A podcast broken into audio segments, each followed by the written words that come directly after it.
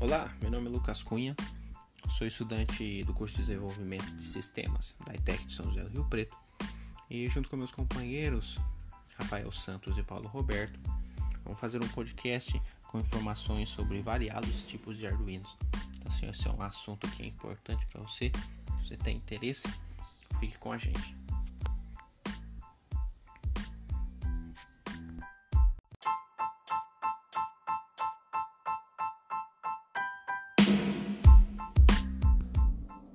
Eu sou o Rafael, vou falar sobre alguns Arduinos. É o primeiro que eu vou falar é sobre o Arduino Uno. O Arduino Uno é a melhor placa para começar com a eletrônica e a codificação. Se está na sua primeira experiência mexendo na plataforma, a Uno é a prancha mais robusta com a qual você pode começar a jogar. A ONU é a placa mais usada e documentada de toda a família Arduino. A Arduino é uma placa microcontrolada baseada na ATmega 328P. Ela possui 14 pinos de entrada e saída digital, dos quais 6 podem ser usados como saída PWM6 entradas analógicas, um ressonador de cerâmica de 16 MHz, uma conexão USB, um conector de alimentação, um conector IC SP e um botão de reinicialização. Ele contém tudo o que é necessário para dar suporte ao microcontrolador. Na pior das hipóteses, você pode substituir o chip por algum dólares e começar de novo. Seu valor sai aproximadamente na faixa dos 50 reais. Agora eu vou falar um pouco sobre o Arduino Nano. O clássico Arduino Nano é a menor placa para construir seus projetos. O Arduino Nano é uma placa pequena completa de compatíveis, uma placa de, de ensaio baseada no ATmega 328. O Arduino Nano 3X possui mais ou menos a mesma funcionalidade do Arduino do Emila 9, mas em um pacote diferente. Ele não possui apenas um conector de alimentação DC e, fu e funciona com um cabo USB Mini B em vez do padrão. Seu valor aproximadamente sai na faixa de uns 20 reais. Agora eu vou falar um pouco sobre o Arduino Mega. O Arduino Mega foi lançado em 2010 em relação a todos os modelos de Arduino. O Mega é o segundo mais famoso após o Arduino Uno.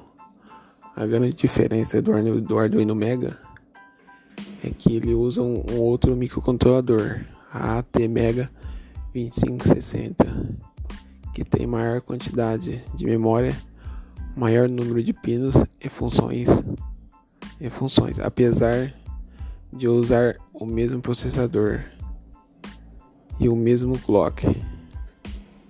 A placa Arduino Mega 2560 foi desenvolvida para projetos mais complexos, como 58 pinos digitais de entrada, saída e 16 entradas analógicas. É a placa recomendada para impressoras 3D e projetos de robótica. Seu valor sai na faixa de uns 70 reais.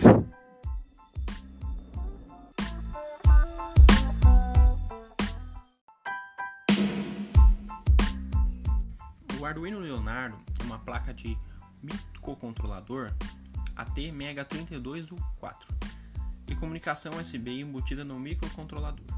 Possui 20 pinos de entrada e saída, dos quais 7 podem ser usados como saídas PWM e 12 como portas analógicas. tem 32 KB de memória, sendo que 4 são usadas pelo Botlander. É uma placa muito parecida com o Arduino Uno, o tamanho é aproximadamente 754 cm e as funções são as mesmas, principalmente na disposição dos conectores da placa. Na parte superior, podemos ver as portas digitais de 0 a 13 e os pinos GND, AREF, SDA e SCL na porta superior esquerda. Abaixo, os conectores reset 5V, GND 3.3V e as portas analógicas de 0 a 5. Do lado esquerdo da placa, temos os botões de reset e também os conectores de força 7 a 12 volts recomendados, além de conector USB, que diferentemente do Arduino Uno, tem o padrão micro USB e usa o cabo de conexão. Nesse lado da placa também ficam os LEDs TX, RX, ON de ligado e o LED ligado à porta 13. A instalação do Arduino Leonardo é feita de maneira praticamente automática no computador. Uma das características do Arduino Leonardo é que o chip de comunicação USB já vem embutido no microcontrolador ATmega32A4, eliminando a necessidade de um chip controlador separadamente. Isso também faz com que o Arduino Leonardo possa ser configurado no computador como um dispositivo de entrada, como um mouse ou um teclado.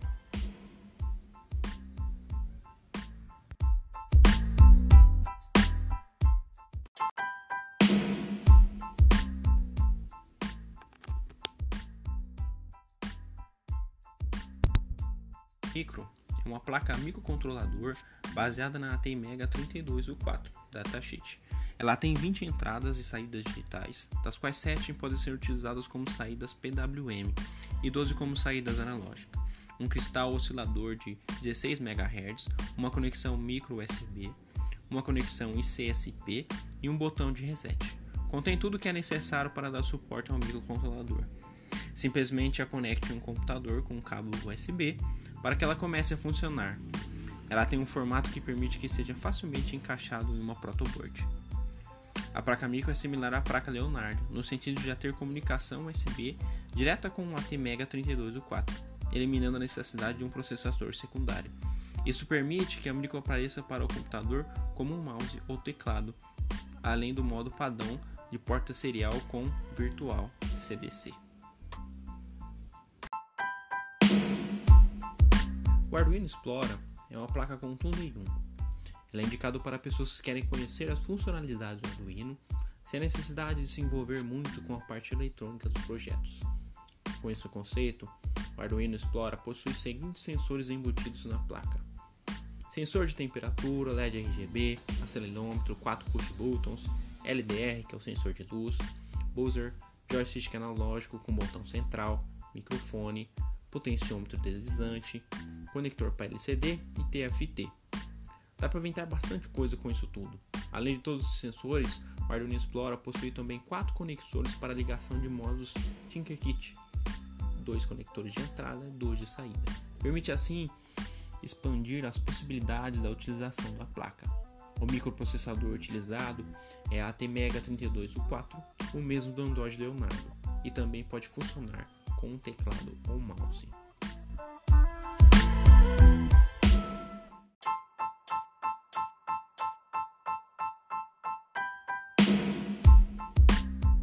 Vou falar sobre o módulo ESP32 LoRa. Bem, ele é um módulo muito útil pelo pode ver pela sigla dele que o ESP32 seria que ele possui uma, conecta, é, uma conexão Wi-Fi e Bluetooth e o LoRa é que ele possui uma conectividade via rádio que é pela sigla, que seria Long Range, uma que seria em português longa distância e usa uma tecnologia de radiofrequência, né? Bem, eles possuem também um, um gerenciador de input e output, que seria para relacionado à entrada e à saída do, da interface do microcontroladores. Você pode iniciar essa entrada e saída. E também possui um, display, um displayzinho um pouquinho menor que uma polegada. E acaba sendo um módulo muito útil para projeto com internet das coisas, né? Pela questão que ele tem o Wi-Fi, o Bluetooth e ele, o LoRa. O LoRa ele acaba sendo bastante usado por causa que, por exemplo, tá em algum lugar que não funciona Wi-Fi. Ele o LoRa ele manda um sinal de rádio para outro dispositivo que também tem o LoRa, né, chamado de Gateway. Gateway, é Gateway. Ele recebe é, recebe essa mensagem e manda para a internet ou vice-versa, né? Recebe da internet e manda para o dispositivo. Acaba sendo o seguinte, acaba sendo o pombo correio, o que recebe a mensagem e manda para o outro. Bem, os tipos de Arduino, é, tipo shields, os tipos de shields para Arduino que são disponíveis no mercado, né? Bem, tem o Ethernet Shield, né, que acaba, como o nome diz, é, é um shield para cabo de internet, cabo de rede. Você coloca o shield no seu Arduino ele fica. Ele recebe uma adaptação para conectar com o cabo de rede. O, tem o TFT Touch Display, que é um display de toque. Acaba sendo fica bem legal, fica uma interface gráfica bem legal com uma interação a toque no, seu projeto de Arduino. Tem o Motor Shield, que é um que ele deixa o Arduino capaz de ter uma interação com o motor, porque o Arduino em si ele acaba só sendo ele manda e recebe dados. Agora com o motor Shield ele consegue interagir com o mundo real usando. Ele interagir com algum motor, mexer alguma coisa. É, Wave Shield. Bem, é um, é um shield para adaptação em formato .wave, que é o do Windows. É, aquele padrãozinho do Windows e o Proto Shield, que é um, shield de protoboard, acaba sendo agilizando bastante o processo. Você já monta, já testa, já desmonta. Bem, a ideia que a que usa para programador Arduino, uma das, né, é Skate, e ela usa uma linguagem própria baseada no, no C e no C++.